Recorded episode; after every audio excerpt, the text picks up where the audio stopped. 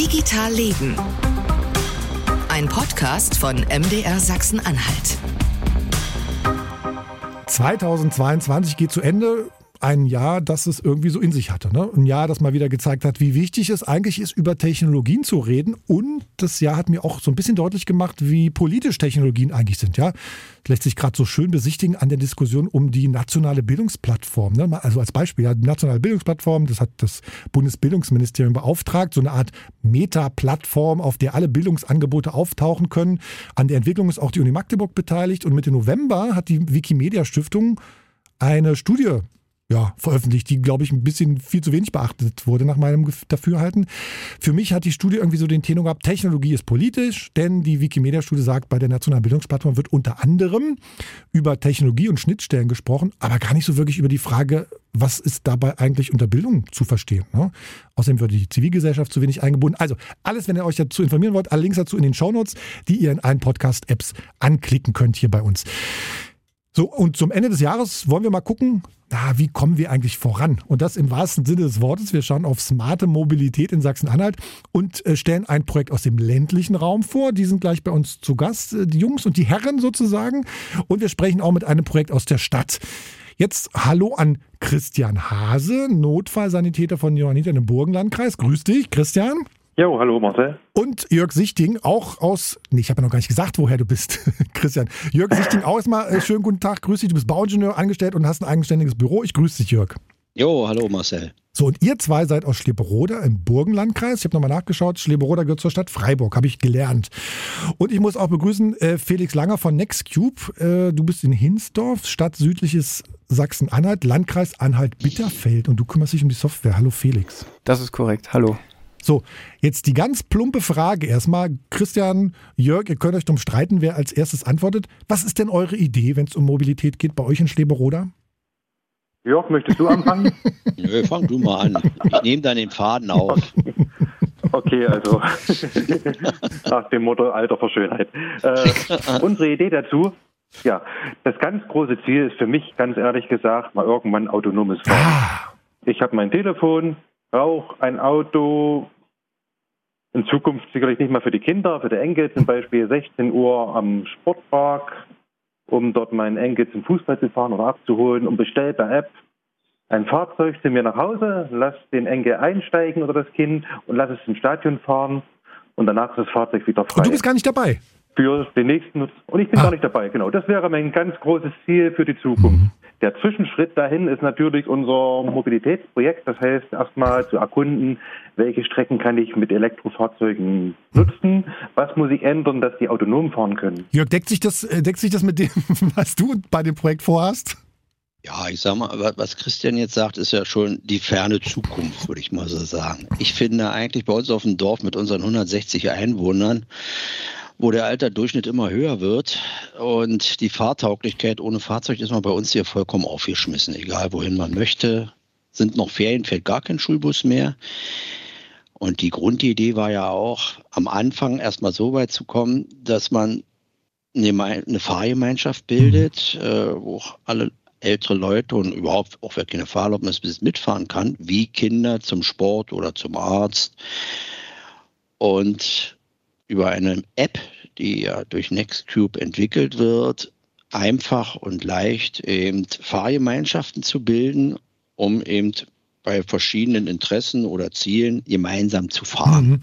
Das ist ja eigentlich der erste Schritt und, und eigentlich oft nachher eine Auswertung der ganzen Fahrten und, und Entfernung und was, wo man öfter hinfährt, soll ja dann ja wirklich mal das autonome Fahren entwickelt werden, dass man sagt, okay, spezielle Orte die sehr oft angefahren werden aus Statistiken, dass man dann dann wirklich autonom irgendwann mal dorthin fahren kann. Jörg, du hast schon gesagt, irgendwie 160 Einwohner. Beschreib uns doch mal, was ist ein Schleberoder für ein Ort? Habt ihr irgendwie, habt ihr einen Supermarkt? Also wir sind hier in Magdeburg, wir können natürlich irgendwie, oh ja, ich höre. Wie, wie, wie sieht, ein, wie sieht der 160 Einwohner Ort Schleberoder aus? Wie muss ich mir den vorstellen? Ja. Offenbar ohne Internet. Jetzt, ist nämlich, jetzt ist Jörg nämlich um, bei. Ja, Hunderttausender Leitung. Also da sind wir sehr gut versorgt, schon seit Jahren. Ich merke das ja durch das Büro, was wir hier in Schleberoda auch Jörg? haben, ansässig, dass wir internettechnisch besser sind als Freiburg. Jörg? Zu dem wir eigentlich gehören. Jörg. Aber das ist es ist die internetische. Ansonsten ist es ein wirklich ländliches Dorf mit 160 Einwohnern. Wir haben gar nichts. Wir haben weder was zum Einkaufen, noch haben wir eine gastronomische Einrichtung. Im Grunde genommen kommen bei uns in, in einer Woche ein oder zwei Wagen. Einmal der Bäcker, einmal der Fleischer. Und da wird halt tippeln die älteren Herrschaften ins Dorf, um dort ihre Besorgung zu machen. Gerade so die, die nicht mehr fahren können oder angewiesen sind darauf, eben Tier zu kaufen. Ja, eigentlich ist es ein richtiges kleines, verlassenes Dorf. Aber ihr wohnt da ja offenbar. So. Jörg, du hörst uns wieder, ne? Was jetzt die Anbindung angeht ans an öffentliches Straßennetz. Oh. Oh. Jetzt ist er ganz weg. Das ist ja, äh, aber er hat meine Frage zumindest beantwortet. Äh, Christian, ich hoffe mal, der Jörg wählt sich gleich nochmal ein. Äh, Christian, äh, ich einmal, was ich ja wissen wollte, eher, habt ihr so einen Dorfteich? Äh, habt ihr irgendwie eine freiwillige Feuerwehr? Sind es bei 160 Leuten vielleicht irgendwie nur 10 Familien oder wie oder was? Nicht ganz, nein. Es ist schon ein kleines Dorf. Selber erst 2016 zugezogen. Wir wurden sehr herzlich aufgenommen. Mhm. Ganz viele junge Familien. Wir haben einen relativ jungen Altersdurchschnitt, so Mitte 40 Jahre, glaube ich, von den 160 Einwohnern. Wir haben eine Feuerwehr für 160 Einwohner, 16 aktive Kameraden, wo ich immer sagen muss zu unseren Kameraden Hut ab. Also ich bin stolz, da Mitglied in der Feuerwehr mhm. zu sein, wie Jörg ebenfalls mhm. auch. Wir haben einen Heimatverein, der sich um die Belange im Dorf mit kümmert. Wir haben Pfingstburschen, wir haben einen Kirchenförderverein, der sich um Erhalt der Kirche kümmert. Natürlich haben wir auch Feuerlöschteich, der auch gepflegt wird. Und das andere Problem ist wirklich, wie kommst du als Person ohne Fahrzeuge zum nächsten Einkaufsmöglichkeit nach Freiburg? Der nächste große Ort sind vier, fünf Kilometer mit dem Fahrrad. Ja, aber mit vier Taschen ist es schlecht. Aber der fährt, also vier, fünf Kilometer, der fährt kein Bus von Freiburg? Nur der Schulbus. Es fährt äh, dreimal am Tag der Schulbus mhm. oder viermal und dann maximal noch ein Bus zusätzlich. Aber Schulbus heißt dann auch, du musst morgens irgendwie um acht praktisch da stehen und kannst dann erst um eins wieder zurückfahren. Ja, noch so später. Unsere Kinder ist, fahren drei oder sieben, ja, 6.45 Uhr fährt der ja. Bus. Richtig. Und dann steigen sie um und in Freiburg steigen sie dann um, wenn sie dann verteilt sind, wenn sie aufs Gymnasium gehen oder auf andere Schulen, dann müssen sie in Freiburg umsteigen. Ah. Das Problem ist, sobald Ferien sind, fährt noch ein Bus. Dann fahren nämlich die Schulbusse auch nicht mehr. Und also morgens hin, abends zurück dann praktisch. Richtig, genau. Mhm. Jörg, du warst zwischendrin weg, aber du hast, wir haben dich trotzdem, ja, wir haben dich trotzdem ich gehört. Hatte Verbindung. Du, du hast so schön erzählt. Du hast so schön erzählt, wir haben besseres Internet als in Freiburg. Das passt so schön. Ja, aber schön, dass du wieder da bist. Alles gut. So, ja, ja. also, das heißt, euch geht sozusagen vor allem darum, wenn ich es jetzt sozusagen für mich mal interpretiere, ähm, die älteren Menschen mobil zu halten und nicht nur darauf zu vertrauen, dass die Gemeinde oder sozusagen der öffentliche Träger da sozusagen ähm, die Busse zur Verfügung stellt. Ja, nicht ganz. Es geht ja einmal um die älteren Bürger. Es geht aber auch darum für die Jugend. Ich sag mal, sind ja viele, wenn die irgendwie in Sportvereinen engagiert sind, das ist ja alles auswärts. Hm. Es muss immer gefahren werden.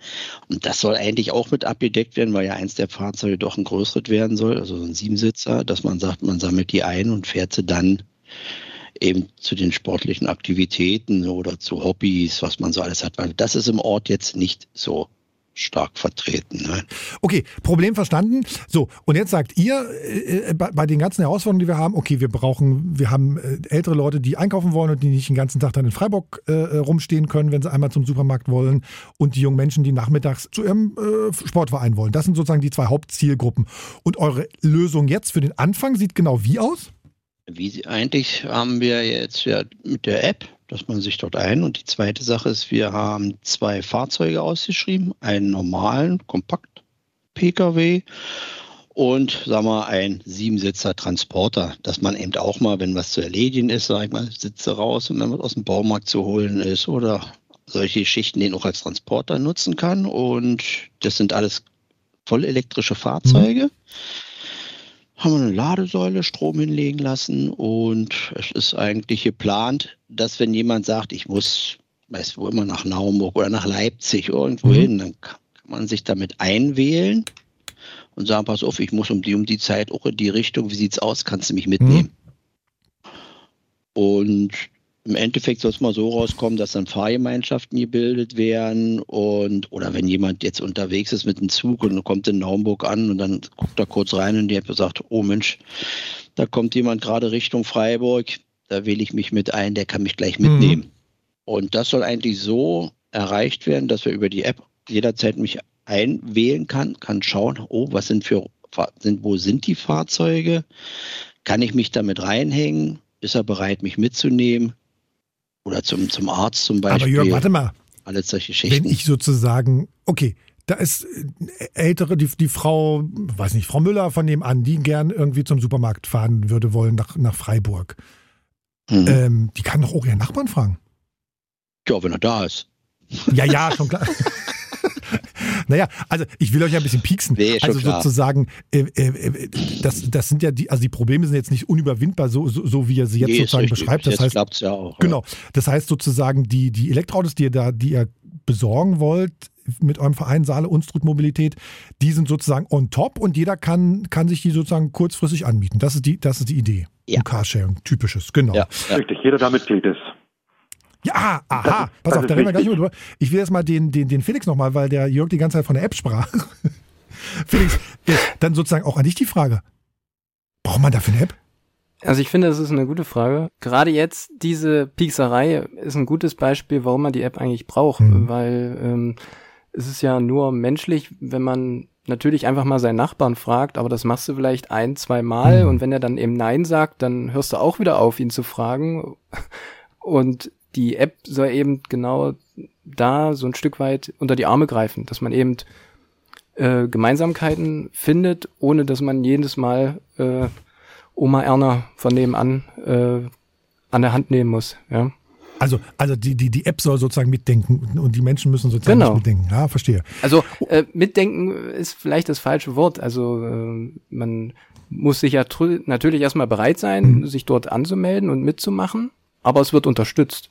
Sagen wir es mal so. Felix, ja? das heißt sozusagen, hast du komplett bei Null angefangen zu programmieren? Also ich meine, das sind ja Probleme, die auch schon in Städten von großen kommerziellen Anbietern äh, angegangen mhm. sind. Also hast du sozusagen komplett Null, Null angefangen beim, beim Programmieren? Was das Thema angeht, haben wir bei Null angefangen und haben das quasi zusammen mit den äh, Vereinsmitgliedern ausgearbeitet und das Konzept aufgegriffen, was ja die Dorfbewohner ja schon von sich aus mitgebracht haben. Mhm und bauen jetzt das nach deren Wünschen eigentlich neu auf, ja. Ohne dass wir jetzt da irgendwie vorher Erfahrung hatten. Wir haben natürlich schon nach links und rechts geschaut, haben aber auch da festgestellt, dass es sowas in der Art jetzt noch nicht gibt. Ja, also es gibt zwar Carsharing-Apps für Großstädte, die das unterstützen, dass man sein eigenes Auto teilt, mhm. aber dass man jetzt mit einem E-Auto ein Dorf oder eine Stadt quasi mobil machen möchte, so in der Form gibt es das noch nicht. Auch heute habe ich erst wieder ein Beispiel gelernt. Es gibt so Carsharing-Apps, die zum Beispiel die Fahrt zum Unternehmen unterstützen. Mhm. Ja? Aber immer alles mit dem eigenen Fahrzeug. Ah. Hier ist es quasi ein komplett neuer Ansatz mit einem E-Auto, was allen zur Verfügung steht. Und dann habe ich mich gesagt, warte mal, bei 160 Leuten, kann man das nicht über so ein schwarzes Brett lösen? Ja, das ist, wenn ich das jetzt in einem Satz beschreiben müsste, dann wäre es quasi so ein digitales schwarzes Brett. Mhm. Ja, aber mit dem Unterschied, dass man nicht erst gucken muss, was wird denn angeboten, wer fährt denn jetzt gerade irgendwo hin.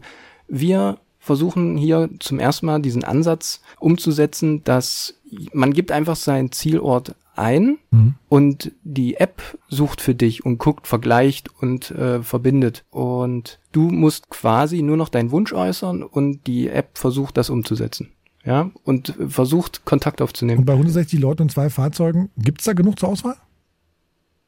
Ja, das wird sich dann noch zeigen in der Testphase. Also, also es gibt natürlich Herausforderungen, aber wir haben halt keine Angst, uns denen zu stellen. Mhm. Kann, kann, ich mich schon runterladen sogar? Offiziell geht das ja bis nächstes Jahr März. Mhm. Bis dahin soll es fertig sein. Ah, okay. Und wir sind jetzt gerade bei dem Stand, jetzt, dass man schon ähm, Fahrten erstellen kann, dass man äh, durchaus auch schon äh, Fahrten buchen kann. Mhm. Diese ganze Verbindung mit den Fahrgemeinschaften sind wir jetzt gerade in der Entwicklung, mhm. so dass wir jetzt demnächst äh, eine Testphase eigentlich anstreben. Lass uns mal kurz bei dem Technischen bleiben, weil wenn ich das richtig verstehe, ist ja sozusagen, also wenn man ein Auto bucht, das ist, glaube ich, technisch keine große Herausforderung. Wie ein Kalender, irgendwie sowas. Ne? Ja. Und wenn es belegt ist, belegt und fertig. Ähm, wenn aber jetzt jemand mitfährt, heißt das doch eigentlich, okay, der, der das Auto bucht, sagt, ich fahre an dem und dem Tag von da nach da, brauche so und so lange. Ähm, und jemand anderes stellt fest, Mensch, ich müsste an dem Tag das Auto auch benutzen und das ist irgendwie in der Nähe. Das muss man ja technisch abbilden. Also wie, wie, wie funktioniert das? Ich gebe als Nutzer A, gebe ich ein, okay, ich bin jetzt am Donnerstag von 14 bis 18 Uhr mit dem Auto unterwegs, weil das Kind meinetwegen zum äh, Fußballtraining muss oder sowas. Mhm, richtig, ja. Und die, äh, die Nachbarin sagt, Mensch, ich müsste eigentlich an dem Tag einkaufen, aber das Auto ist schon gebucht. Also wie, wie, wie, wie funktioniert denn das technisch, die, die da zusammenzubringen dann? Ja, das ist äh, eine gute Frage. Noch das dran, macht tatsächlich. ja? Nein, das macht ja äh, erstens das, ja. Also wir sind ja immer noch ähm, in der Entwicklungsphase. Aber was man schon dazu sagen kann, äh, unser Algorithmus versucht eben genau das unterm Hut zu bringen. Ja, also man bucht das in in unserer App. Die stellt jetzt Übereinstimmung fest. Also man gibt eben äh, eine Zeitspanne ein, den Ort, wo man hinfahren will, anhand von Fahrminuten kann man eben feststellen, okay, wenn jetzt jemand äh, nach Freiburg fährt von Schlieberroda und äh, Person 2 möchte eben zur gleichen Zeit zum Fußballverein oder äh, muss zum Training, dann äh, findet quasi unser Algorithmus eine Übereinstimmung und sch schlägt quasi dem zweiten Bucher, also derjenige, der jetzt quasi hinterherhinkt äh, und auch das Auto braucht, bekommt eben diesen Vorschlag, dass dort doch äh, schon jemand äh, existiert, der das Auto bereits hat und man da vielleicht einsteigen könnte, ja. Und der Fahrer selber muss am Anfang auch sagen, jawohl, ich würde ihn mal mitnehmen oder das Genau, also er kann dann entscheiden, ob das eine öffentliche Fahrt oder eine private Fahrt ist. Es gibt ja auch durchaus Situationen, wo man eben keinen ja keinen Beifahrer haben möchte. Das ist alles natürlich ähm, optional, also das kann man alles einstellen. Aber äh, die Intention ist es ja natürlich, auch Anreize zu bieten, äh, Leute mitzunehmen. Also es gibt dann irgendwie einen preislichen Vorteil, äh, so in diese Richtung geht das. Der Fahrer kann dann eben noch zustimmen, ob er eben die Person mitnehmen möchte. Und ah ja, dann, steht dann das- da, das ist die Nachbarin XY oder steht dann einfach, jemand möchte mitfahren? Also aktuell ist es so, das war so ein Wunsch, dass man durchaus sieht, wer jetzt mit wem mitfährt. Das liegt aber auch an dieser typischen Dorfsituation, jeder kennt jeden. Und das sind durchaus Fragen, die äh, am Anfang äh, im Raum standen, die wir klären mussten, ja. Wir ist, auch, wollten ist das- auch Datenschutz an da muss man zustimmen. Richtig, darf genau, richtig, ja, genau. Es wird dann am Anfang zugestimmt und dann ist das auch kein Problem. Hm, Ich, ich versuche dich so ein bisschen zu pieksen.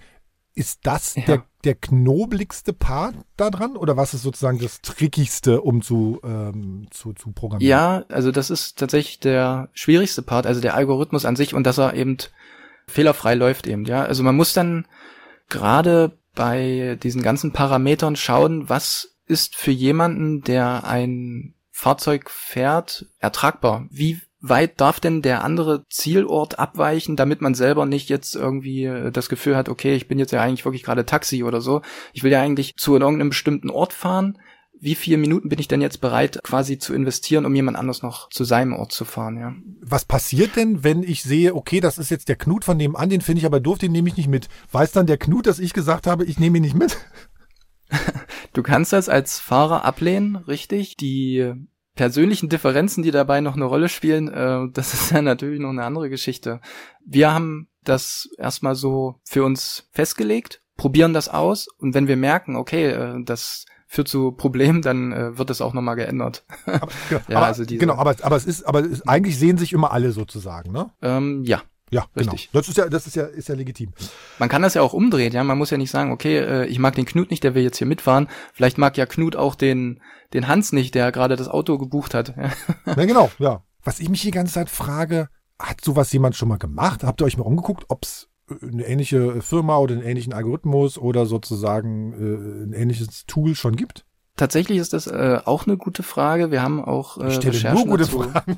Ja, ja, na, äh, das äh, Natürlich. ist eine Frage, die in der Recherche tatsächlich auch von uns angestellt wurde. Mhm. Allerdings, wir sind ja in dem Fall Dienstleister. Wir haben bei einer Ausschreibung mitgemacht, haben den Zuschlag bekommen und versuchen das jetzt umzusetzen, was eben gefordert war. In unserer Recherche haben wir durchaus festgestellt, dass auch andere Dörfer diese Intention haben, quasi gemeinschaftliche Autos zu nutzen, benutzen aber dann doch eher äh, typische Carsharing-Apps und verzichten eben auf diesen Bonus, den wir jetzt quasi versuchen äh, anzubieten, mit äh, der Dorfmobil-App auch führerscheinlose Personen äh, Zugang zu verschaffen. Ja. Ach, Ja. Natürlich, klar. Die sind ja bei normalen Carsharing gar nicht dabei. Genau. Spannend. Ähm, Man kann also, äh, vielleicht noch mal ganz kurz, äh, weil mir jetzt ein Beispiel einfällt, das Auto einfach mieten und muss es halt rechtzeitig anmelden und das muss man eben dann meistens beim Bürgermeister anmelden oder sowas. Ja. Bei den anderen sozusagen. Bei den anderen. Genau. Und ihr macht das sozusagen, das läuft einfach über die Maschine. Richtig. Also wir wollen das ja komplett über diese App abwickeln. So, Felix, erzähl mal was über, über, über euch sozusagen als Firma. Ihr seid nur zu, nur zu zweit sozusagen oder, oder habt noch 30 andere Leute im Hintergrund? naja, äh, man arbeitet natürlich mit anderen Firmen zusammen. Da, gibt's ja dann das Stichwort Bietergemeinschaft. Wir sind wirklich nur zwei. Wir sind zwei ehemalige Studenten von der Hochschule Anhalt und haben uns mit unserer Expertise selbstständig gemacht. Überall wird ja Technik verbaut und das Ganze muss natürlich auch irgendwie mit einer Software gestützt werden. Mhm. Wir können gleich nochmal drüber reden, wie das, wie das sozusagen, weil du immer sagtest, so, wir haben es beantragt und es gibt sozusagen ein großes Projekt. Reden wir gleich nochmal drüber. Weil ich habe so den Eindruck, gerade in diesem Jahr wurde in Sachsen-Anhalt so einiges ausprobiert, was irgendwie Mobilität irgendwie betrifft in, im, im ganzen Land. Es gab hier in Magdeburg gab es irgendwie Elbi, so ein kleiner autonomer Bus, der irgendwie durch Magdeburg testweise gefahren ist. Baugleich, ein baugleiches Fahrzeug gab es äh, in Stolberg im Harz, äh, Links dazu und das Fazit von den Kollegen von MDR Wissen in den Shownotes. Und was ich technologisch auch wirklich spannend finde, ist das, was die Menschen an der Uni Magdeburg in den vergangenen Jahren erforscht und gebaut haben. Autonome Lastenfahrräder, also wirklich Fahrräder auf so drei Rädern. Die fahren völlig selbstständig, ohne dass jemand im Sattel sitzt, fahren die durch die Stadt und waren auch in der Stadt ab und an zu sehen. Ähm, das Projekt ist im September zu Ende gegangen und hatte den Namen Aura, also autonomes Lastenrad. Stefan Schmidt. Ich bin Professor für mechatronische Systeme an der Hochschule Merseburg. Ich äh, leite die Forschungsgruppe Autonome Fahrzeuge an der Otto von Guericke Universität Magdeburg. Äh, und äh, im Rahmen der Forschungsgruppe haben wir quasi das Projekt Aura bearbeitet, wo es darum geht, eine Rufbereitschaft für automatisierte Lastenräder zu entwickeln. Autonom fahrende Lastenräder die durch die Stadt fahren und auch schon, schon sichtbar sozusagen waren. Erklären Sie mal kurz, was, ich, was ist die Idee dahinter? Man kann sozusagen sich ein Lastenfahrrad kommen lassen und es irgendwo hinschicken oder was? Erzählen Sie mal. Ganz genau. Also Sie müssen sich vorstellen, Sie sind jetzt irgendwo in der Stadt, äh, beim Einkaufen zum Beispiel und haben jetzt ähm, ja, etwas mehr eingekauft vielleicht als üblich, äh, haben also ja. ein paar, paar Tüten dabei, haben vielleicht auch irgendwie noch ein kleines Kind oder zwei äh, dabei und wollen jetzt dann ähm, zur Straßenbahn. Ähm, ein eigenes Auto haben sie nicht, vielleicht wollen sie auch kein eigenes Auto, ähm, haben aber jetzt einen gewissen Mobilitätsbeförderungsbedarf. Und da ist unsere Idee, dass man also dann so ein autonomes Fahrrad per App anfordern kann. Ähm, das kommt dann automatisiert zu einem, ähm, ist also, fährt auf Radwegen, fährt auf Fußwegen, äh, die breit genug sind, ist da für die Umgebungswahrnehmung, für die Hindernisvermeidung ähm, äh, verantwortlich, kommt dann also zum, zum Nutzer irgendwann. Ähm, dann packe ich mein Gepäck dort ein, ähm, lade meine Kinder äh, ein, setze mich dann drauf auf das Fahrrad, fahre dann manuell zu meinem Ziel. Das heißt, also da bin ich dann verantwortlich zu fahren und an meinem Ziel äh, gebe ich es dann wieder ab, steige in die Straßenbahn ein und das Fahrrad fährt dann zurück ähm, ins Depot, wird geladen oder es steht jemand anders zur Verfügung. Und wenn man das noch weiter spinnt, dann komme ich vielleicht bei der Endhaltestelle an. Ähm, da wartet dann schon ein zweites Fahrrad auf mich. Das kann ich dann wieder benutzen, damit zur Haustür fahren. Das heißt, wir machen so einen Lückenschluss auf der ersten und auf der letzten Meile des ähm, öffentlichen Nahverkehrs. Heißt aber, ich kann das Ding nicht rufen und was transportieren lassen. Das ist theoretisch auch möglich. Also das ist jetzt nicht äh, Fokus unseres Projekts gewesen. Wir machen Mobilität, ähm, aber zu sagen, man hat jetzt so ein System, das kann automatisch von A nach B fahren, das hat natürlich ganz viel Anwendungspotenzial. Ja? Und damit kann ich eben auch, ich sag mal, Logistik machen, das heißt irgendwie Gepäck durch die Gegend schicken oder Einkäufe äh, durch die Gegend fahren, solche Geschichten. Wenn man mal ganz blöd googelt, Magdeburg und Lastenfahrräder, da kommt ja ganz viel. Ne? Es gibt sozusagen schon einen Verleih, wo man sich das ausleihen kann, ohne Elektro sozusagen. Dann gibt's irgendwie die E-Lastenräder der Uni, es gibt eine Garage an der Uni dazu und es gibt ihr Projekt. Können Sie sich denn erklären, was Magdeburg mit Lastenfahrrädern, was, was die Stadt da so ran begeistert? Ich glaube, Lastenräder ähm, allgemein ist ja etwas, ähm, was so ein bisschen Trend ist, glaube ich. Ja. Ähm, also wir, äh, ich glaube, wir sind uns einig äh, oder, oder man sieht ja, äh, dass, dass irgendwas passieren muss in der, äh, mit unserer Mobilität in der Zukunft. Ja, das ist eben nicht alles, dass man nicht alle Einkäufe jeden kleinen Weg irgendwie doch mit einem Pkw machen muss. Ähm, sind vielleicht viele Dinge, äh, da ist ein Fahrrad dann vielleicht, also ein klassisches Fahrrad dann vielleicht doch nicht geeignet, weil wenn, wenn ich eben doch mal Einkäufe mitnehmen möchte, ja. Und da kommt dann irgendwann das Lastenrad ins Spiel. Ja, und das ist eben äh, für Privatleute natürlich äh, eine Möglichkeit, äh, sowas zu nutzen. Aber andererseits haben eben auch zum Beispiel auch die großen Paketdienstleister äh, jetzt auch schon erkannt, dass man eben damit kostengünstig, ähm, effizient, nachhaltig eben auch Pakete transportieren kann. Also Lastenräder sind ein gl globaler Trend, würde ich fast sagen. Und, und auch in, in Magdeburg sozusagen. Sie, drei Jahre, und auch in Magdeburg. Drei Jahre haben sie dran geforscht. Was war denn äh, Umweltpsychologen dran beteiligt? Ne? Äh, sie als Mobilitätsforscher äh, dran beteiligt. Was war denn technisch das, das Herausforderndste tatsächlich? Ja, also wir haben äh, ja von Grund auf gestartet. Das heißt, wir haben uns einfach so eine Fahrradplattform dann gekauft und haben die dann erstmal mit Aktorik ausgerüstet. Das heißt, die ganzen Motoren, um antreiben zu können, um lenken zu können und bremsen zu können. Wir haben Sensorik verbaut, wir haben die Rechentechnik verbaut. Ähm, das ist ähm, ein erheblicher Aufwand gewesen und das ist auch nicht immer ganz leicht gewesen. Ja. Ähm, ich glaube aber das Schwierigste, ähm, und das ist beim autonomen Fahren Pkw auch so, ähm, ist quasi die Umgebungswahrnehmung. Ja, sozusagen, ähm, ich habe jetzt Sensoren an meinem Fahrrad oder an meinem Fahrzeug. wie sieht das dann die Umgebung? wie erkenne ich, dass dort andere Hindernisse sind, dass dort Passanten sind, dass dort Fahrräder sind? Genau. Und das, das eben auch, auch zuverlässig hinzubekommen, das ist eine ganz große Schwierigkeit. Und das ist ja sozusagen eine Software-Sache. Das ist ja sozusagen, da kann man die beste Hardware haben. Das ist sozusagen im Zweifelsfall dann der, der Brain, der da sozusagen irgendwie vernünftig äh, programmiert werden muss.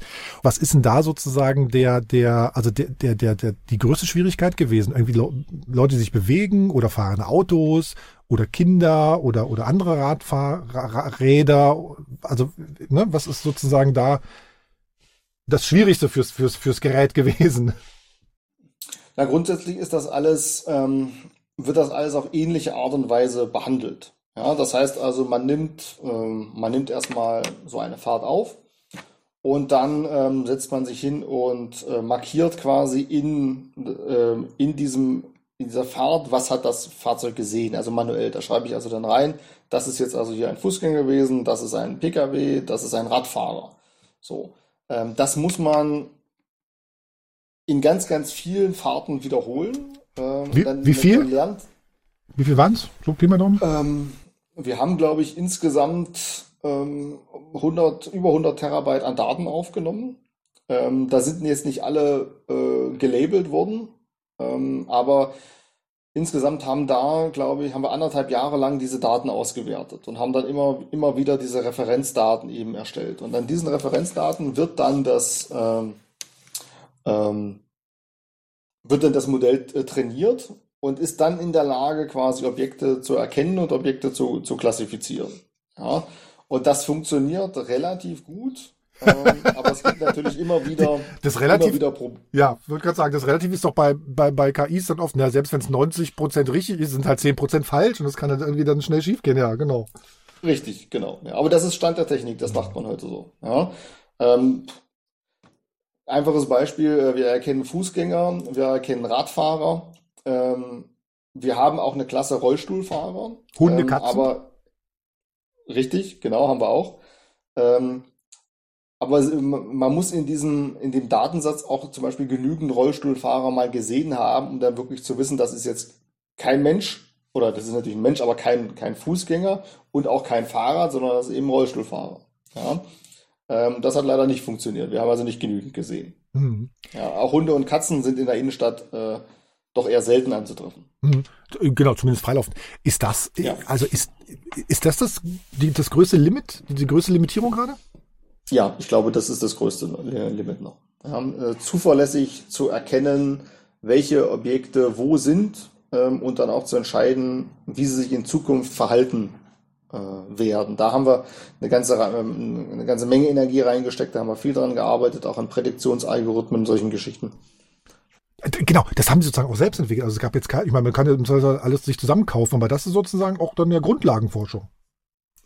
Genau, genau. Mhm. Ja, also es gibt natürlich die, die Konzepte, äh, die gibt es. Ähm, das ist ja eine große Community aus der mobilen Robotik, aus dem automatischen Fahren. Das sind ja alles ähnliche Probleme, die da behandelt werden.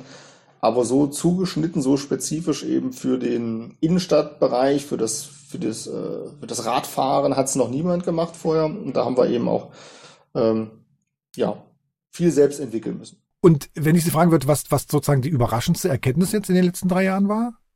Was käme Ihnen da in Sinn? Die überraschendste Erkenntnis.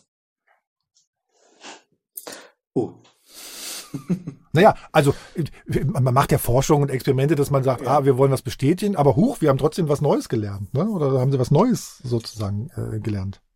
Ja, wir haben ganz viele äh, Sachen neu gelernt. Äh, äh ich überlege gerade, ob mir da spontan was einfällt. Äh, es sind so, es sind eben so viele Kleinigkeiten, ähm, an die man vorher eben nicht, nicht denkt. Ja?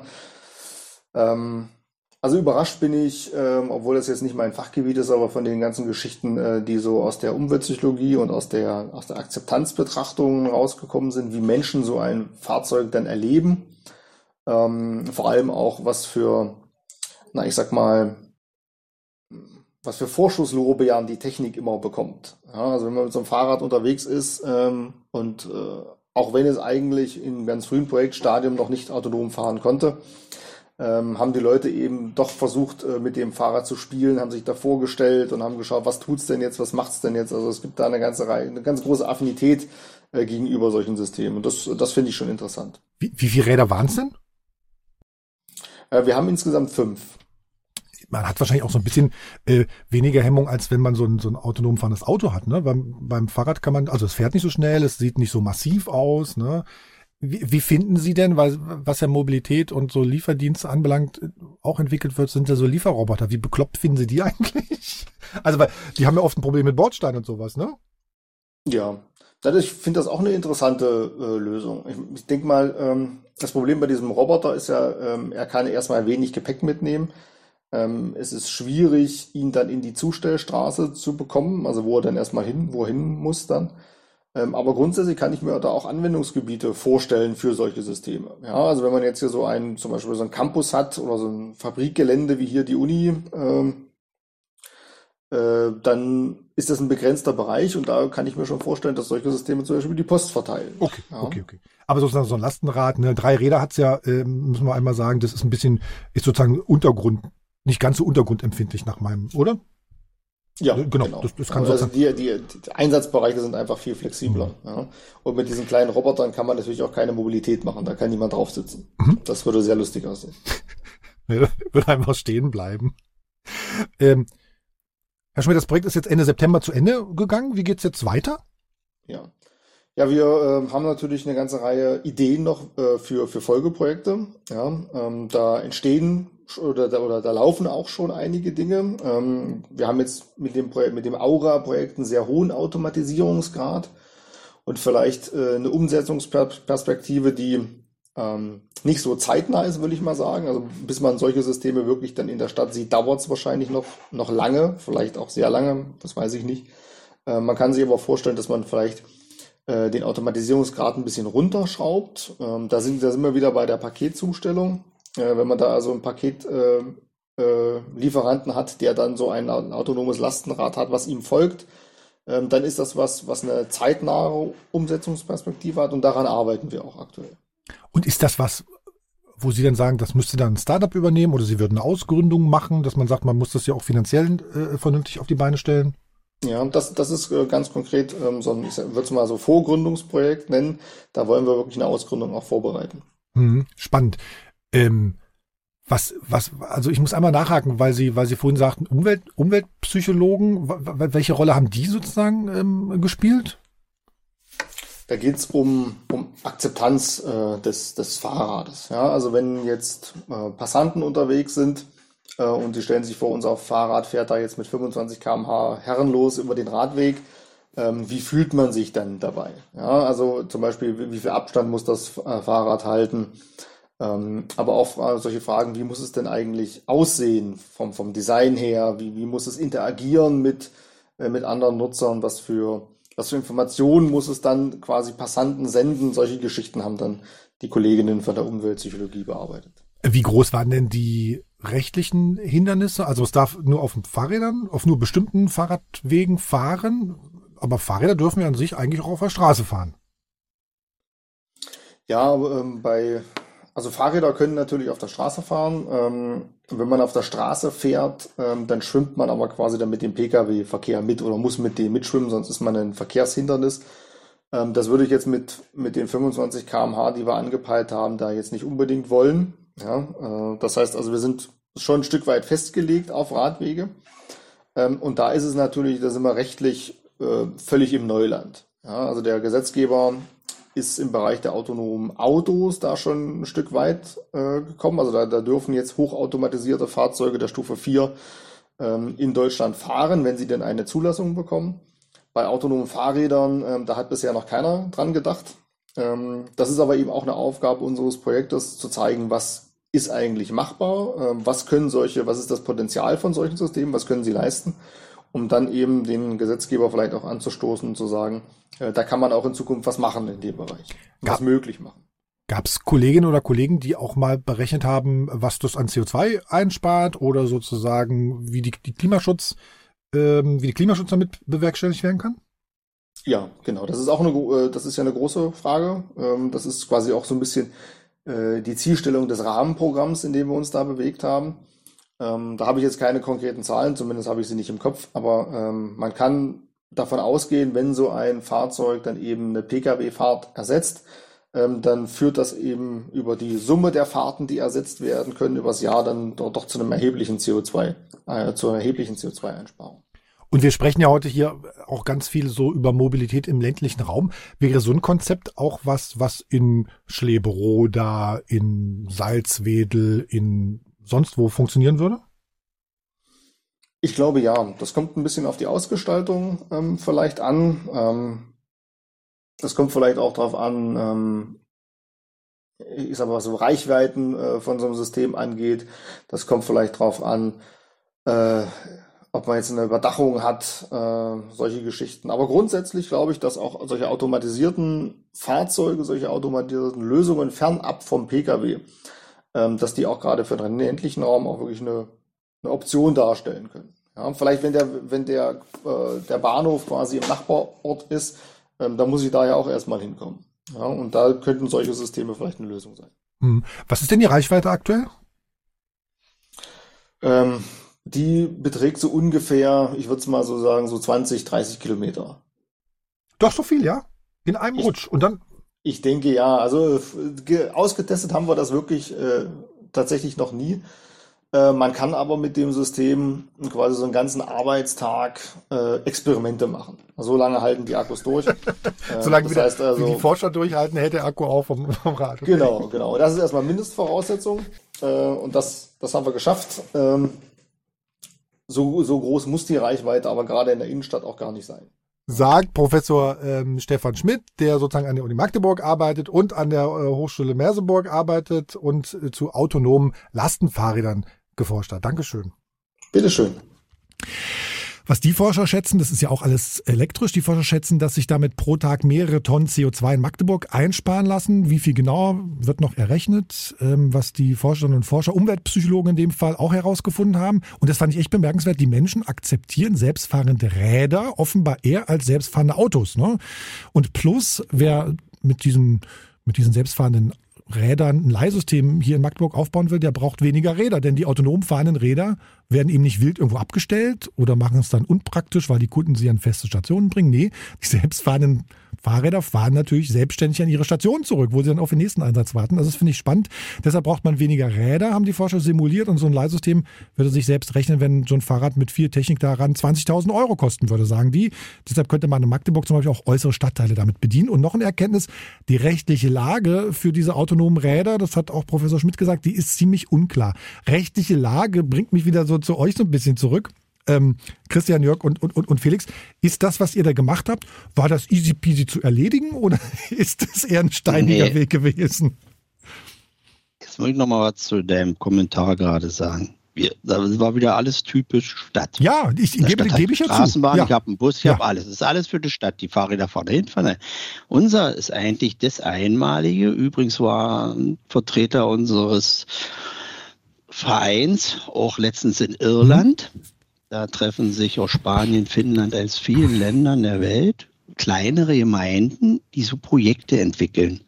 Es geht einfach ums Land. Ich sag mal, bei uns ist ja eine ganz andere Situation, als was du gerade vorgelesen hast in den Städten. In den Städten machen sie viel, da fährt ein autonomer Bus, aber ich kann auch eine Straßenbahn steigen. Das geht hier nicht. Es geht eigentlich darum bei uns, dass wir was entwickeln, was rein für das ländliche Gebiet gibt. Und das ist eigentlich äh, das Neue und das große Interesse dran. Was wir haben, übrigens, die Uni Magdeburg macht da auch mit, mit Diplomarbeit, einfach um den ländlichen Bereich mehr zu erschließen, weil wir ja eigentlich immer hinten dran sind. 9-Euro-Ticket, was braucht ein 9-Euro-Ticket? Wenn nicht fährt, genau. Kann genau. ich mit dem Fahrrad, ja, wenn nicht fährt, wo ich es einsetzen Ja, ja. kann. Bevor ich das einsetzen kann, muss ich erstmal nach Freiburg Mhm. runter oder so ja nach Naumburg. Also muss ich doch da irgendwie hinkommen. Ich kann auch gerne den Siemer-Bus vollladen und dann alle mit ihren 9-Euro-Ticket nach Naumburg fahren, sage Ja. ich mal. Dann kann ich es auch Ja. nutzen. Der Vorteil ist, da wir sehr engagiert sind in unserem Verein, muss man wirklich sagen, haben wir das auch über Fördermittel des Landes ja gestützt. Genau, erzähl bekommen, mal. Um Genau. das ländliche Leben zu entwickeln. Und weil du das immer so betonst mit den 160 Leuten. Eigentlich ist es die Vorstufe. Wir haben bei der Ausschreibung, bei der IT, bei der App, ist es die erste Stufe und die zweite Stufe, gehen wir davon aus, dass wir das auch mit Nextcube machen, ist eigentlich das von dem Verein wegzubringen für die Allgemeinheit. Und dann wirklich die App so weit zu entwickeln, dass man das für jedes, sag mal, Ort auf dem ländlichen Bereich anwenden kann und eben groß machen, wie man so schön sagt. Das ist eigentlich das End, eins der Endziele, was wahrscheinlich eher erreicht wird, als dass mein Auto, dass ich eben auf Deutsch sage, pfeife, das kommt und fährt mich irgendwo hin. Ob, weiß ich ob das ist. Jörg, ich will euch ja gar nicht ärgern mit den 160 Leuten. Das ist ja nur so um das. Nee, nee, ja, nee, nee, nee, nee, nee, bloß weil wir Ja, ja, na ja, weil das, du, du, du weißt ja, wie, wie sowas diskutiert wird dann, ne? Für 160 Leute. Ja, ist klar. aber Christian, du bist noch da, Christian, ne? Ich bin da, Ähm, genau, ich war euch gespannt. Was ist, du sollst auch was sagen. Was ist denn, also ich muss einmal sozusagen zum Verständnis. Ihr hattet die Idee, irgendwas zu machen und habt ihr gesagt, es gibt hier eine Ausschreibung vom Land, wir bewerben uns da drauf oder wie? Nee. Nee, die Idee kam selber. Was können wir tun, wie Jörg schon sagte? Wir werden immer älter. Jeder hat ein, zwei Autos, aber irgendwann kommst du an den Punkt, wo du nicht mehr selber Mhm. fahren kannst, nicht mehr dir das zutraust, Gesundheit dir das nicht erlaubt, musst du zwangsläufig wegziehen aus deinem gewohnten Umfeld, was auch nicht schön ist. Einen alten Baum verpflanzt man nicht. Also die Idee ist ja irgendwo auch ein bisschen das Soziale zusammenzubringen. Und wir haben auch schon Stimmen aus dem Dorf, ältere Bewohner, die sagen, okay, wenn das Fahrzeug kommt, das alles umgesetzt wird, dann brauche ich meinen privaten Pkw nicht mehr. Da spare ich mir die Kosten. Für die ist das natürlich auch wieder ein enormer Ersparnis. Ja, weil das Ding nämlich rumsteht und irgendwie. Also Auto, genau. wie, wie fährst Ja, ja, du mit deinem genau. Auto? Genau, steht rum, steht kostet nur. irgendwie Steuern und Versicherung und hat sich kein Meter bewegt, genau. Äh, nee, aber nochmal, noch mal, wie ihr angefangen habt. Also das war eure Idee und dann habt ihr gesagt, wir gucken mal, wo wir Kohle herkriegen, oder wie? Ja, so ungefähr ein bisschen schon. Dank unseres Vorstandsvorsitzenden, der sich da wirklich sehr stark reingekniet hat, kam dann das, das Augenmerk vom Netzwerk Mhm. Stadt-Land, die da gesagt haben, okay, wir haben gerade so eine Förderjahr für Mhm. Mobilität. Erstellt mal ein Konzept, stellt das mal vor. Und das war super angenommen. Und den hat es Mhm. überzeugt. Und damit konnten wir, das war mit vielen Hürden und vielen Hindernissen, aber trotzdem sind wir jetzt so weit, dass wir in den letzten Ausführungen sind. Dann muss ich natürlich fragen, was war denn das größte Hindernis?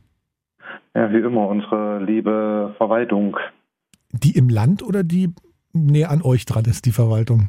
Sowohl als auch, würde ich mal sagen. Es gibt überall Skeptiker, die sagen, warum sollen die vereinfacht gesagt kostenfreie Elektroautos kriegen und ich kriege das für mein Dorf nicht zum Ach so. Beispiel. Gab es auf Landesebene, die das da so richtig blockiert haben, ein bisschen, kann man ruhig so sagen, leider.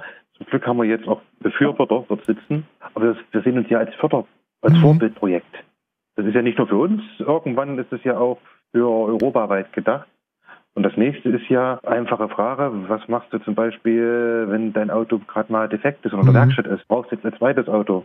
Momentan noch Vereinsmitglied, kannst du dir das Auto in dem Moment reservieren, ob nun für stundenweise Mhm. oder tagesweise. Und wenn ich mir die Preise angucke für Mietwagen Ja. in der Werkstatt, dagegen ist so ein Elektroauto, was sich wirklich rentiert. Naja, Natürlich. wir müssen Ja, ja, auch sehen, irgendwann muss ja die Autos Ja, ja. auch bezahlen. Die müssen ja auch die Projekte irgendwann selbstständig stehen. Und die Autos tun sich nur wieder reinholen, wenn sie fahren und nicht nur, wenn sie sich rumstehen. Sag noch mal kurz, von, von wem kam jetzt am Ende die Kohle? Von welchem Ministerium? Dass wir das einfach mal sauber haben. Das kam nicht vom Ministerium, das kam von der Europäischen Union. Ah, so ein europäisches. Über das Netzwerk Stadt-Land, die das für Deutschland vertritt sozusagen. Aber das eigentliche Förderprojekt wird durch die Europäische Union gefördert. Jörg, dann sag doch mal, was sind es denn für Autos überhaupt? Also auf einmal äh, ganz äh, Ross und Reiterchen nennen. Was, was, ist, was, was sollen es für Autos werden? Wie schnell fahren die? Ich bin ja von Elektroautos, was ich ja wirklich wirklich total geil finde, ist, man drückt da einfach drauf und es zoom, ne, nix schalten, wie, wie, wie, wie auf einer, wie auf einer Elektroautorennbahn, ne? Finde ich super. Ich würde mal sagen, äh, Christian sagt was zu dem Kleinen und ich habe den Großen mal konfiguriert. Können wir gerne Der machen. Also der Kleine, Genau, der ist Kleine, der schon, jetzt kommt oder schon da ist. Der ist schon bestellt. Leider ist wie Hm. überall die Lieferzeiten unser Mhm. größtes Problem. Aber das haben wir schon in der öffentlichen Ausschreibung alles hinter uns gelassen, haben Mhm. ein Hyundai-Autohaus bei uns am Ort gefunden, Mhm. was uns sehr freut, weil das Regional ist Die waren immer mal in. Schleberoda oder in, In Freiburg. Schleberoda oder in Freiburg? In Freiburg. Mhm. Aber Schleberoda ist ja sozusagen ein Ortsteil von Freiburg, also Ja. das Auto muss ja auch mal zur Durchsicht, eine Inspektion, Wartung und so hast du es immer Mhm. recht nah und musst ja nicht quer durch die Welt fahren. Mhm. Das ist ein Hyundai Kona als Fünfsitzer. Wir wollten extra ein Fahrzeug, was ein klein wenig höher ist zum Einsteigen, um es einfach bequemer zu machen, auch schon für die älteren Leute. Ja. Und halt eure Pkw, aber auch da nicht zu groß ist, sodass sich jeder das traut zu benutzen. Und der saust gut ab, ja? Ich habe ihn persönlich noch nicht gefahren. Unser Carsten, unser Vorsitzender, hat ihn schon gefahren und er ist hochbegeistert. Hm. Oder Man hört, die- man hört die ja auch gar nicht. Jörg, und der Groß, was ist das für einer? Der Große sind wir noch nicht ganz einig. Da haben wir, wird die Ausschreibung noch mal gestartet, weil wir bei der ersten Ausschreibung keine Rückläufer hatten. Oh. Und ein Siebensitzer voll elektrisch ist gar nicht so viel auf dem Markt. Und da sind wir jetzt bei Citroën und Toyota. Und da haben wir jetzt auch Mhm. Autohäuser akquirieren können, die sich an der Ausschreibung auch beteiligen werden. Wir hatten diesmal auch die Konfiguration, also was wir uns vorstellen, Mhm. kurz informiert. Man darf ja bei Ausschreibungen ja nicht typenspezifisch ausschreiben, sondern neutral. Und als Ziel ist drittes Quartal 23 avisiert. Und da gehen wir von aus, dass wir einen bekommen. Das Problem ist, dass wir schon das dritte Mal die Fördergelder verschoben haben, weil wir einfach keine Fahrzeuge kriegen. Mhm. Weil einfach Weil, weil, ein Problem mit den Fahrzeugen ist. Ein erhebliches Mhm. Problem. und wie einfach kommt man an so Ladesäulen ran? Weil das muss irgendwie geladen werden, das Auto oder die Autos? Das ging recht gut. Da haben wir auch Partner bei uns im, im Verein, die welche kennen, äh, die sich auf sowas spezialisiert haben.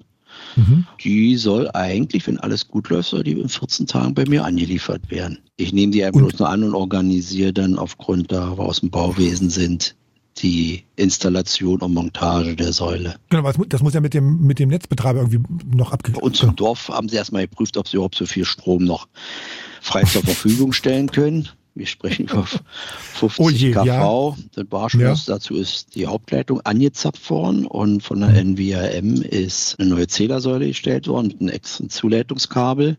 Die steht bereits und jetzt müssen wir als Verein, bis zum Zählerkasten gehört ist der NVRM. Mhm. Wir machen vom Zählerkasten bis zur Säule ist bei uns in der Verantwortung unseres Vereins. Ah, okay. Ja, Okay. das läuft okay, dann über okay, unseren okay. Verein. Und an dieser Ladesäule dürfte auch ein Nachbar mal laden, wenn er ein Elektroauto hat? Ist eigentlich mal in Zukunft so angedacht, wenn Mhm. wir unsere Projektphase im, Vor also im Verein, das funktioniert, sollte eigentlich auch so dargestellt, dass jeder Gast oder so dort tanken kann.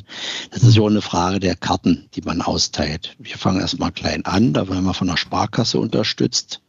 Die haben sich bereit erklärt, die Abrechnung zu übernehmen. Und eigentlich ist Mhm. wirklich mal in Zukunft gedacht, dass jeder, der jetzt hier vorbeikommt oder im Dorf ein anderes Fahrzeug besitzt, elektrisch dann auch hier laden kann. Was mir ja so die ganze Zeit bei euch auffällt, ihr habt Anträge geschrieben, ihr macht Ausschreibungen und so.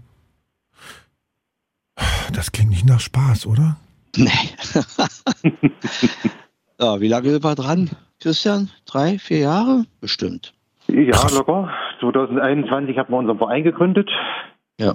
Bis dahin war es schon ein langer Weg und ja, immer wieder, wie Jörg schon sagte, teilweise Hindernisse von Lieferung von Fahrzeugen, aber auch viel eben von der Bürokratie Kommunalpolitik. ohne Ende. Bürokratie, das ist nicht möglich, das geht nicht und Mhm. wo Wille ist der Weg und wenn man spricht, kommt man auch zu Ziel. Wir haben angefangen als Heimatverein das zu machen. Das ist aber eine Nummer zu groß. So, und dann ging es Beantragung der Fördermittel, da hängen natürlich ein Haufen Bedingungen dran. Und so ein kleiner Heimatverein mit nur Ehrenamtlichen, Hm. da waren sie natürlich mit den Fördermitteln nicht so begeistert. Und dann sind wir Mhm. irgendwo nochmal an die Stadt Freiburg rangetreten und haben gesagt, wie sieht's aus?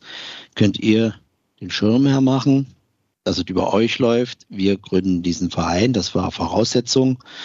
Und für, müsste jetzt wie drei Jahre, ist Eigentümer der App und der Fahrzeuge die Stadt Freiburg. Ah, wir okay. als Verein machen diese ganze Organisation und Grunde genommen die Arbeit auf Deutsch gesagt.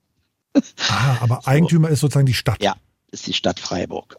Weil dann könnte die Stadt ja auch für andere Stadtteile daraus Lehren ziehen und dann. Wenn das sagen, gut läuft, können sie das auf sich erweitern. Jetzt ist es festgeschrieben Stadt-Land. Also die Stadt Freiburg kann da nicht einfach sagen, pass auf, jetzt nehme ich alles runter zu ah, okay. mir, in Anführungsstrichen.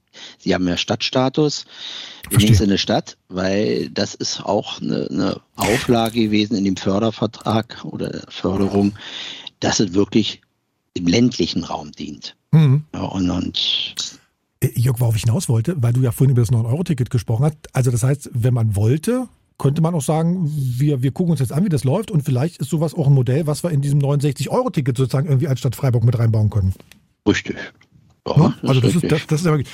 Ich habe zur Vorbereitung auch den Schuster mal kurz mal an, angepiekst. Äh, die, die ist nämlich beim Thema Mobilität auch in Dessau ganz am Start. Die macht nämlich was. Die ist die Chefin von Park Your Truck und die sorgt sozusagen dafür, dass Lkw-Fahrer immer einen richtigen Parkplatz finden. Die war auch schon mal bei uns hier zu Gast. Die Folge verlinke ich euch in den Shownotes. Die Schuster von Park Your Truck jedenfalls. Die, bei der ist auch gerade eine Menge los. Bei der geht es nicht nur ums Parken, sondern bei der geht es nämlich auch ums Aufladen und Tanken und dem Problem damit. Hier ist Denise Schuster von Park Your Truck. Ja, was uns momentan bewegt, ist natürlich die Klimakrise und die damit einhergehenden Veränderungen für die Nutzfahrzeugindustrie, mit der wir unmittelbar zusammenarbeiten. Und da geht es natürlich darum, dass wir unsere Parkflächen nicht mehr nur als Parkflächen anbieten, sondern eben auch alternative Betankungsmöglichkeiten wie Wasserstoff oder Bio-LNG auf den Flächen anbieten wollen und natürlich die Elektrifizierung der Nutzfahrzeuge unterstützen wollen, indem wir Ladestationen anbieten. Und dieses Ziel ist gar nicht so leicht umzusetzen, weil die Hürden nämlich wahnsinnig hoch sind. Trafo-Lieferzeiten von 63 Wochen sind momentan der Standard. Das heißt, selbst wenn wir jetzt sofort was machen wollten, wir müssen über ein Jahr warten, bis wir ein Mittelspannungstrafo bekommen. Und ja, da haben wir wieder mal die Flaschenhälse der beteiligten Unternehmen, die wir benötigen.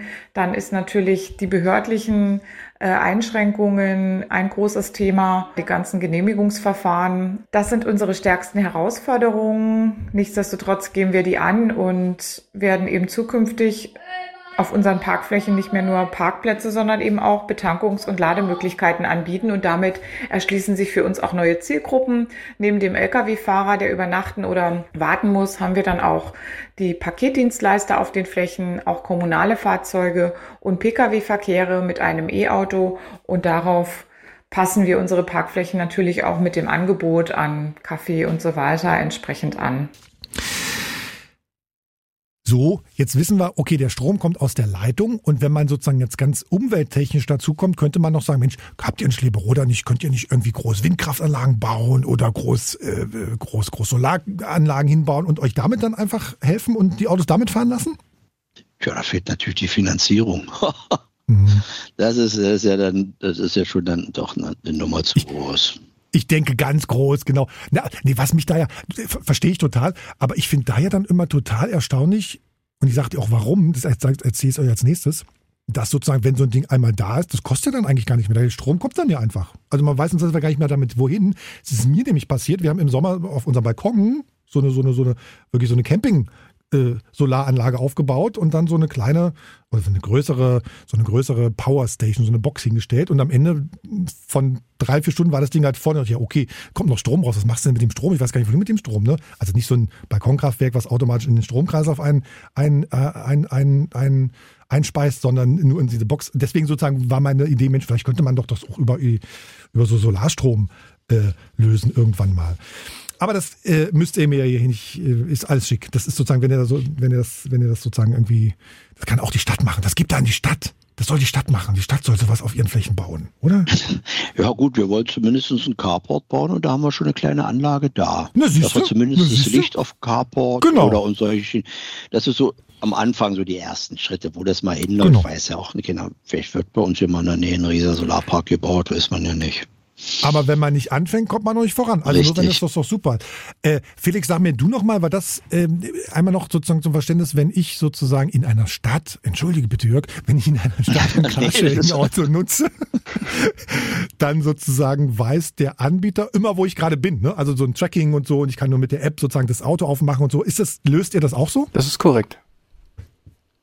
Äh, Entschuldigung, mach mal ein bisschen ausführlicher.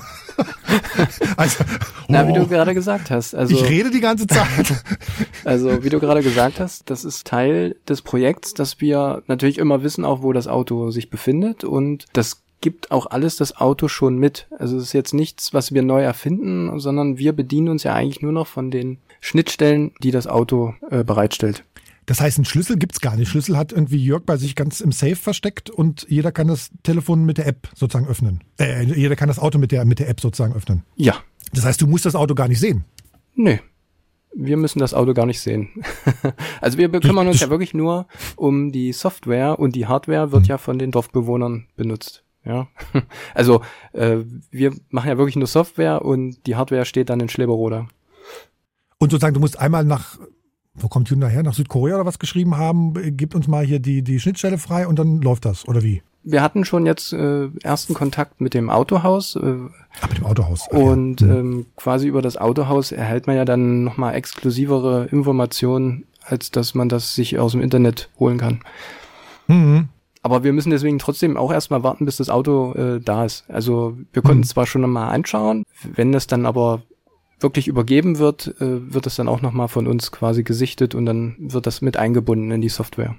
Wenn wir zum Ende mal gucken wollen, Christian und Jörg, wie, wie, schätzen Sie das ein? Wie, wie viel, also hm, wie politisch ist denn das, was ihr davor habt? Also, weil wir haben jetzt so ganz viel angesprochen. Ne? Wir haben sozusagen Stadt-Land angesprochen, wie unterschiedlich infrastrukturell die aufgestellt sind.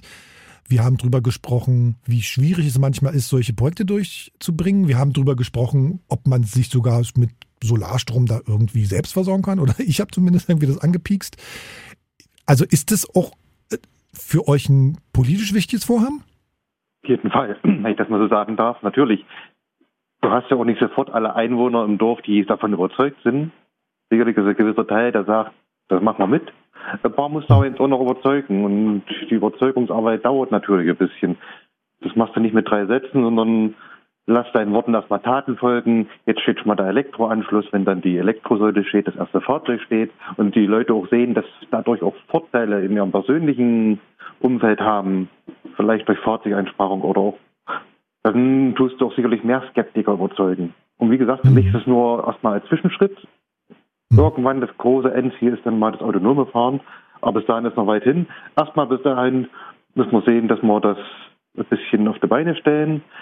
Natürlich haben wir nicht nur Skeptiker, wir haben auch viele Unterstützung vom Borkenlandkreis, vom Landrat selber, der in dem Projekt überzeugt war und uns auch zum Beispiel den Bus gesponsert hat, mit dem wir in Berlin waren, beim Dorf der Zukunft Wettbewerb, wo wir ausgezeichnet worden sind, waren wir als Dorf vertreten. Also es ist nicht nur Gegenwind, wir haben auch Unterstützung von Seiten der Politik her. Wie viele Leute seid ihr im Verein? Schwierig. Momentan sind wir erstmal der Vorstand, der feststeht, mit äh, sechs Mitgliedern. Die Gründungsversammlung zum Verein haben wir jetzt noch nicht abgehalten, weil meine Meinung ist, wenn du jetzt mit so einem Projekt kommst und willst es den Leuten vorstellen, wir haben hier einen Verein, der ist schon gegründet, wir möchten euch als mhm. Mitglieder werben. Die erste Frage ist natürlich, was kostet das? Das können, wir aber, nicht, genau. können wir auch nicht sagen, äh, bevor wir nicht alles komplett ausgeführt haben. Wir haben zwar ja. jetzt erstmal so pauschal Beträge angenommen mit dem Felix in seiner Rechnung. Das machen die echt super mit ihrer App, Hut ab. Wahnsinn, mhm. was sie da zaubern, unsere Partner von Nextcube. Aber mhm. Das Große ist natürlich, irgendwann muss ich das auch mal selber finanzieren. Und wie Jörg schon sagte, nach drei oder fünf Jahren gehen die Autos in das Vereins Obhut über und da muss der Verein das alleine stemmen können. Und das wollen wir irgendwann schaffen und die Autos dann so weit ausnutzen oder so weit äh, ausnutzen lassen am Tag, dass die sich auch rentieren und dass das auch kein Minusgeschäft ist. Ich denke, wir werden Anfang nächsten Jahres, spätestens im Frühjahr, wenn das erste Auto der Hyundai da ist, werden wir unsere Mitgliederversammlung stattfinden lassen vom Mobilitätsverein und werden dann so aktiv Mitglieder akquirieren zu versuchen wo wir dann noch ein paar Zahlen sagen können, ob wir dann nun einen festen Vereinsmitgliederbeitrag machen oder ob wir sagen, okay, wir machen pro Fahrzeugstunde Das ist ja auch mhm. Gedanke von der App und von den ganzen Systemen. Je mehr sich zusammenschließen, umso günstiger wird ja auch das Fahren für jeden Einzelnen. Mhm. Weil ja nicht nur der Fahrer alleine dann die Kosten trägt, sondern zum Beispiel auch jemand, der sich als Beifahrer angemeldet hat. So haben alle was davon. Und der Beifahrer muss auch äh, Mitglied sein? Sollte Mitglied sein, genau, um sich anzumelden, erstmal in der ersten Testphase, irgendwann vielleicht dann nicht mehr, aber erstmal, okay. weil wir müssen ja auch eine gewisse Handhabe haben. Wie der Felix schon sagte, sie entwickeln die Software, wir sind für die Hardware verantwortlich. Es muss ja auch immer jemand gucken, ist das Auto ordnungsgemäß, fehlerfrei, ohne Beulen, ohne Schäden, sauber, mhm. ist wieder ordentlich angesteckert zum Tanken und, und, und. Deswegen haben wir gesagt, wir möchten erstmal nur Vereinsmitglieder, weil man muss ja auch wie überall AGBs haben, wo du als Mitglied bestätigst, dass du im Besitz einer gültigen Fahrerlaubnis bist, dass du verantwortlich ja. bist eben für den Zustand und für die Fahrweise und dass auch alle Mitfahrer Fahrerlaubnis haben auch. sich dementsprechend verhalten. Genau, die Fahrerlaubnis haben, das ist halt alles so ein bisschen rundherum, wo du mit dran denken musst, das nicht nur einfach reinsetzen es müssen nicht alle eine Fahrerlaubnis haben. Es geht ja auch darum, dass gemeinschaftlich gefahren wird Stimmt, oder mitgenommen wird. Wenn ja. ich jetzt Kinder ja. mitnehme, ist ja auch eine gewisse Verantwortung, die ich Stimmt. habe. Es müssen dann aber am Anfang Personen sein, wie Christian schon sagt, die, die vertrauens auch ein bisschen im Verein sind, auch eine Fahrerlaubnis haben, eine Gütje. Mhm.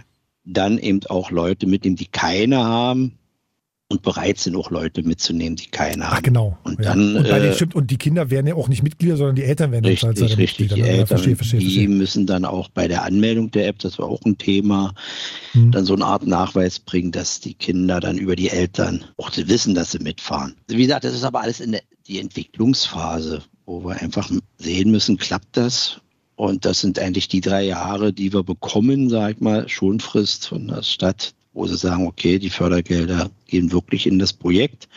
Und da muss man am Ende sehen, funktioniert es, denn wir sind ein Verein, wir dürfen auch keine großen Gewinne machen, das ist auch nicht zugelassen mhm. wieder von der Vereinsordnung her oder von Aber die Gefahr besteht, glaube ich, nicht, oder? Dass ihr nee, ja, aber man kann ja sagen, dass wir dann hier für ein kleines Unternehmen, dann geht es natürlich schon wieder los mit Steuern ganz anders. Okay. Das dürfen wir ja auch nicht. Im Grunde muss sich das alles in Anführung, im Endeffekt, wenn es mal soweit ist, selber rechnen.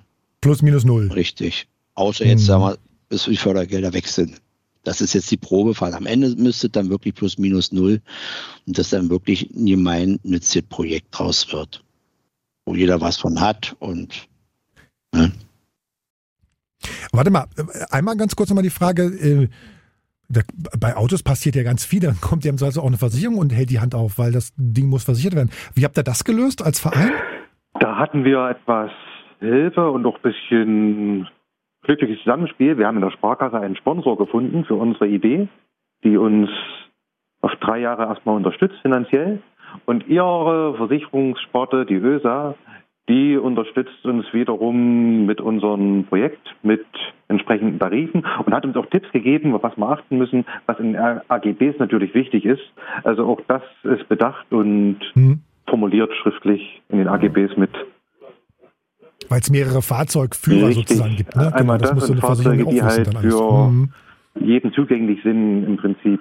Es steht dann ah, nirgendwo verschlossen, es steht ja auf öffentlichen Gelände an der Ladesäule und ist schon nicht mhm. ganz ohne. Vielleicht noch nebenbei, es ist nicht nur für Kurzfahrten. Ich könnte jetzt sagen, den Siebensitzer, wenn ich sage, ich fahre jetzt zum Skifahren oder so eine Woche, auch das ist möglich. Ja? Oh, aber, also Entschuldigung, Jörg, dann muss ich doch mal über euer, euer also was, was würde ich denn was würde mich das denn kosten? Das Muss ich klar. Also, dann, naja, Entschuldigung, wenn du sowas sagst, weil, also, Entschuldigung, auch mal 14 Tage irgendwie in die Ski fahren oder nach, nach Binz an die Ostsee zum, zum Campen oder was. Jetzt, jetzt aber mal Butter bei die Fische. Was, was, dann, dann ziehe ich nach Schleberoda. Ja, brauchst ja, du brauchst ja bloß im Verein einzutreten. Du kannst auswärts. ich brauch sogar, du musst ah, nur im Verein eintreten. Okay. Aber es ist ein bisschen umständlich, dann das Auto zu holen, vermutlich. Da fährt jemand in die Richtung, der nicht gleich wieder zurück will. Nee, aber jetzt, also, dann, dann reden wir über, über einen Monatsbeitrag, weiß nicht, von 40, 50 Euro oder über, über einen Monatsbeitrag oder über einen Jahresbeitrag von, weiß nicht, 400 oder sowas? Das weiß ich, das ist noch nicht in Sack und Gar nicht, ne? Das ist jetzt, okay. wir müssen erst mal Nee, nee, wir hatten mal angedacht, bei 5 Euro Monatsbeitrag, müssen wir ehrlich sagen. 5? Pro Verein. Ja, und dann natürlich noch die Stundenkosten. Ah. Deswegen sind wir beim Thema, äh, frag mal dein Autohaus nach, was du bezahlst für Werkstattersatzwagen. Da bist du ja. locker bei 60, 70 Euro ja, am Tag, oder? Ja, ich, äh, ich, und wenn du jetzt mal den Monatsbeitrag mhm. rechnest und du brauchst das Auto für fünf Stunden oder zehn Stunden am mhm. Tag, mal eine pauschale Summe, mal hochgegriffen, zwei Euro mhm. die Stunde, Da bist du recht günstig bei uns. Ja, ja, das auf jeden Fall. Nee, was ich, was ich sozusagen aus Nutzersicht immer so, so, so, so blöd finde, ist, was kostet mich denn am Ende, wenn ich jetzt wirklich da losfahre? Also gibt's, das ist sozusagen bei Carsharing-Angeboten bei mir oft das Problem. Warte mal, es kostet irgendwie äh, pro Minute und es kostet nochmal die Kilometer, das wird mir alles so kompliziert dann. Deswegen lasse ich die meistens mittlerweile stehen. Dann setze ich mich lieber in eine Bahn, in der Stadt allerdings. Ja, eigentlich ist so angedacht, dass man so eine Art Stundenfestpreis und dann werden wir hm. wahrscheinlich dann auch, wenn jemand sagt, also wie wir jetzt wirklich 14 Tage mal in der Ostsee hm. und neben den großen, äh, dann gibt es wahrscheinlich auch Tagespauschalen. Das müssen hm. wir sehen, wie das hm. insgesamt ja, genau. anläuft genau. und wie mit der Abrechnerei ja. und wie sich im Endeffekt rechnet mit der ganzen Geschichte. Denn ich sag mal, tanken musst du unterwegs dann natürlich selber oder laden, hm. ist ja nicht mehr hm. tanken. Aber eigentlich wollten wir, dass es ein Stundensatz ist, dass man nicht, wie du schon sagst, hin und her rechnet, noch Kilometer, dann mehr Kilometer. Es ist auch ein mhm. Problem zum Beispiel, man muss ja auch die Fahrweise anpassen. Wenn ich jetzt so ein Auto nehme, ich sage, der eine fährt wirklich vernünftig, hat einen Stundensatz und, und fährt, was ich, ab 50 Kilometer, ich schaffe in einer Stunde 200 da Elektroauto, habe den gleichen Satz. Das sind alles solche Sachen, die wir diskutieren, auch Nexu versuchen das irgendwie mit reinzubekommen. Das ist eine, eine Erfahrung, die wir dann machen müssen, wie das funktioniert. Und man wahrscheinlich dann auch sieht, dass es dann wirklich Leute gibt. Man sieht ja dann, abgerechnet wird ja dann auch nach Laden der Fahrzeuge, Verbrauch dann wird man wahrscheinlich ein paar Experten rauskriegen, die dann sehr flott fahren oder so. Und da muss man so ein Zwischending finden. Da werden noch einige Sachen auf uns zukommen, die wir jetzt gar nicht so richtig auf dem Schirm haben. Wer sich nicht benimmt, wird dann nicht zum Sommerfest eingeladen. Richtig. Genau. Der darf auch nur mit Kona in Urlaub fahren. genau, kriegt keine Bratwurst mehr. Und Felix, die Abrechnung macht ihr auch in der, in der App direkt mit? Na, ne? wir unterstützen das und arbeiten das der hm. Sparkasse zu. Ah, okay. Genau, das ist der Vorteil in der App, wenn ich mal da eingreifen darf. Selbst in der Testversion bekommst du jetzt schon, du gibst deine Route ein, von wo nach wo du fahren möchtest und bekommst bei der Buchung schon eine, eine ungefähre Summe, dort und dort kommst du hin. Das sind deine Kosten. Wir haben uns bei dieser Anwendung gedacht, äh, wir holen die Benutzer am besten damit ab, indem wir ihnen einen Assistenten zur Seite stellen, der quasi wie in einem Gespräch diese Buchung erfragt. Damit man irgendwie damit connecten kann, haben wir dem Assistenten auch ein Gesicht gegeben. Alles also dafür, dass man sich wohlfühlt, quasi wie in einem Gespräch dann am Ende eine Fahrgemeinschaft bildet. Ihr Lieben, finde ich eine geile Idee. So, was wünscht ihr euch jetzt, ihr zu dritt, wer sitzt, was wünscht ihr euch jetzt fürs neue Jahr? Felix darf mal anfangen. Naja, also unser großer Wunsch ist das natürlich, dass das Projekt ein Erfolg wird, dass das anläuft, dass das angenommen wird und äh, damit ist, glaube ich, alles gesagt. Ja, Christian und Jörg, was wünscht ihr euch? Eigentlich wünsche ich mir, dass wir endlich mal wirklich mit dem Projekt vorankommen. Denn noch eine Verlängerung werden wir nicht kriegen der Fördermittel. Das war jetzt schon das Äußerste, dass das mit den Fahrzeugen jetzt klappt. Mit der Säule sehe ich nicht so, die kommt. Und dass es eigentlich anläuft und Zuspruch im Dorf und in, auch in der Stadt Freiburg findet. Und darüber hinaus einfach als geile Idee. Ja, mhm. und das war wirklich dann die nächste Stufe, auch mit Nextgroup ist ja dann die zweite Stufe, die eigentlich geplant ist, dann über den Verein hinaus, übers Dorf hinaus, dann auch das weiterentwickeln. Und wie gesagt, es gibt aus Finnland, Schweden, Spanien, wo letztens in Irland diese Konferenz war, die da auch schon Interesse geäußert haben. Das ist natürlich schon sehr weit gedacht, aber mhm. das wird im Grunde genommen ein Erfolg wird nach so viel Arbeit, was wir im Grunde genommen ehrenamtlich schon reingesteckt hat, der Vorstand, muss mhm. man dazu sagen. Vielleicht kann man auch noch ergänzend dazu sagen, dieses Problem, was Schleberoda hat, das ist kein regionales Problem, das ist kein deutsches Problem, das ist ein internationales Problem, ja, oder zumindest ein europäisches Problem, diese Landflucht. Genau, bei euch in Hinsdorf wäre das doch sozusagen auch. Äh wäre eine Anwendung, auf jeden Fall. Wir sind weniger als 500 Einwohner. Ja. Also eine ähnliche Liga wie Schleberoda. Genau. Und ja. äh, ich bin mir ziemlich sicher, das würde hier auch Anklang finden. Ja. Du hast vermutlich ein Auto. Würdest Richtig. du sagen, okay, das lasse ich jetzt stehen oder ich schaffe es ganz ab, wenn wir im Ort jetzt bei euch wahrscheinlich irgendwie drei oder vier solche Autos habt? Hm, ähm, das ist äh, eine gute Frage, ja. Eine gute Frage, ja. Ich glaube, ich würde es sogar machen. Ich habe selber ein zehn Jahre altes Auto. Mich würde es schon mal reizen, ein Elektrofahrzeug zu fahren. Ich bin leider noch nicht in den Genuss das gekommen. Ist super. das ist der Knaller. Das ist wirklich der äh, Knaller. Richtig, ja. Ja, ja. ja. Also äh, allein deswegen würde ich es wahrscheinlich sogar schon mal machen. Und die Preisfrage ist vielleicht nicht ganz uninteressant. Mhm. Gerade jetzt bei diesen Benzinpreisen und dem ganzen politischen Geschehen ist das eine wirkliche Alternative. Also man müsste es ausprobieren, würde wahrscheinlich merken, ja, das ist gar nicht so schlimm und würde es wahrscheinlich dann sogar öfter machen, wenn, wenn man merkt, dass es äh, funktioniert. Ja. Na dann, äh, Jörg und, und, und äh, Christian wissen, wie man, wie man Vereine gründet und wie man Anträge schreibt. wir, geben, wir lassen uns dann Tipps geben, ja. Genau. So, Christian, Christian, du noch, was, was, was sozusagen dein Wunsch fürs neue Jahr? Ja, dass wir alles zusammenbekommen, wie meine Mitstreiter schon sagten, dass die App voller Erfolg wird. Davon gehe ich aber auch aus. Bei diesem kompetenten Team, diesen so überzeugend, wir machen ja unsere turnusmäßigen Meetings, wo wir Probleme besprechen, wo uns Neuerungen gezeigt werden. Da bin ich hellauf begeistert. Vielen Dank nochmal an die Firma Nextcube. Danke auch. Natürlich, dass wir unsere Fahrzeuge bekommen und dass wir die Leute davon überzeugen. Teil haben wir schon, aber richtig mitreißen können. Es ist ja wirklich nicht nur auf unseren Ort begrenzt, auch in der ersten Phase. Selbst die Nachbarorte, wer sich in dem Verein mit einbringen möchte, kann dann natürlich Mitglied werden. Und irgendwann wird es dann wirklich überregional europaweit am besten. Weil das Problem ist, wie Jörg schon sagte, in der Stadt habe ich alles. Ich habe Taxen ohne Ende, ich habe U-Bahn, S-Bahn, normale Bahnverbindungen, aber auf dem Land ich habe Fahrrad oder mein eigenes Fahrzeug und das dann hört es schon auf. Wobei Leute in der Stadt die meckern auch gern. ja, ist klar. Über das, was nicht funktioniert. Aber also, was ich ja geil finde, ihr macht was, ihr wollt was unternehmen, das finde ich super geil. Da müssen wir gar nicht drüber reden. Also, ich finde es super. Christian Hase und äh, Jörg Sichting aus Steberoda vom Verein Saale Unstrut Mobilität. Vielen Dank, äh, dass ihr mir erzählt habt, was ihr vorhabt und was ihr sozusagen für tolle Ideen habt. Und Felix Lange von Nextube aus Hinsdorf. Äh, ich danke euch, dass ihr da wart. Vielen Dank. Danke. Wir danken. Und euch ansonsten frohe Weihnachten und einen guten Rutsch. Und wie immer der Hinweis, ich und wir, wir freuen uns hier über Sternchen und Herzchen in den Podcast-Apps und auch über Kommentare dort. Und noch mehr freuen wir uns über Sprachnachrichten oder E-Mails. Kontakt dazu in den Show Notes. Dort eben auch alle Links hier, die zur Folge gehören und auch Links zu Ostball, in diesem Jahr neu gestarteter Podcast über Basketball vom Kollegen Daniel George hier bei MDR Sachsen-Anhalt. Vielleicht muss ich den auch mal einladen und mit dem über Technologie und Sport reden oder sowas. Kommt auf die Liste fürs nächste Jahr. Ähm, was würdet ihr gerne hören bei Digital Leben? Schreibt uns eine Mail digitalleben.mdr.de. Guten Rutsch, alles Gute, bis dann. Tschüss. Jo, tschüss. Digital Leben. Ein Podcast von MDR Sachsen-Anhalt.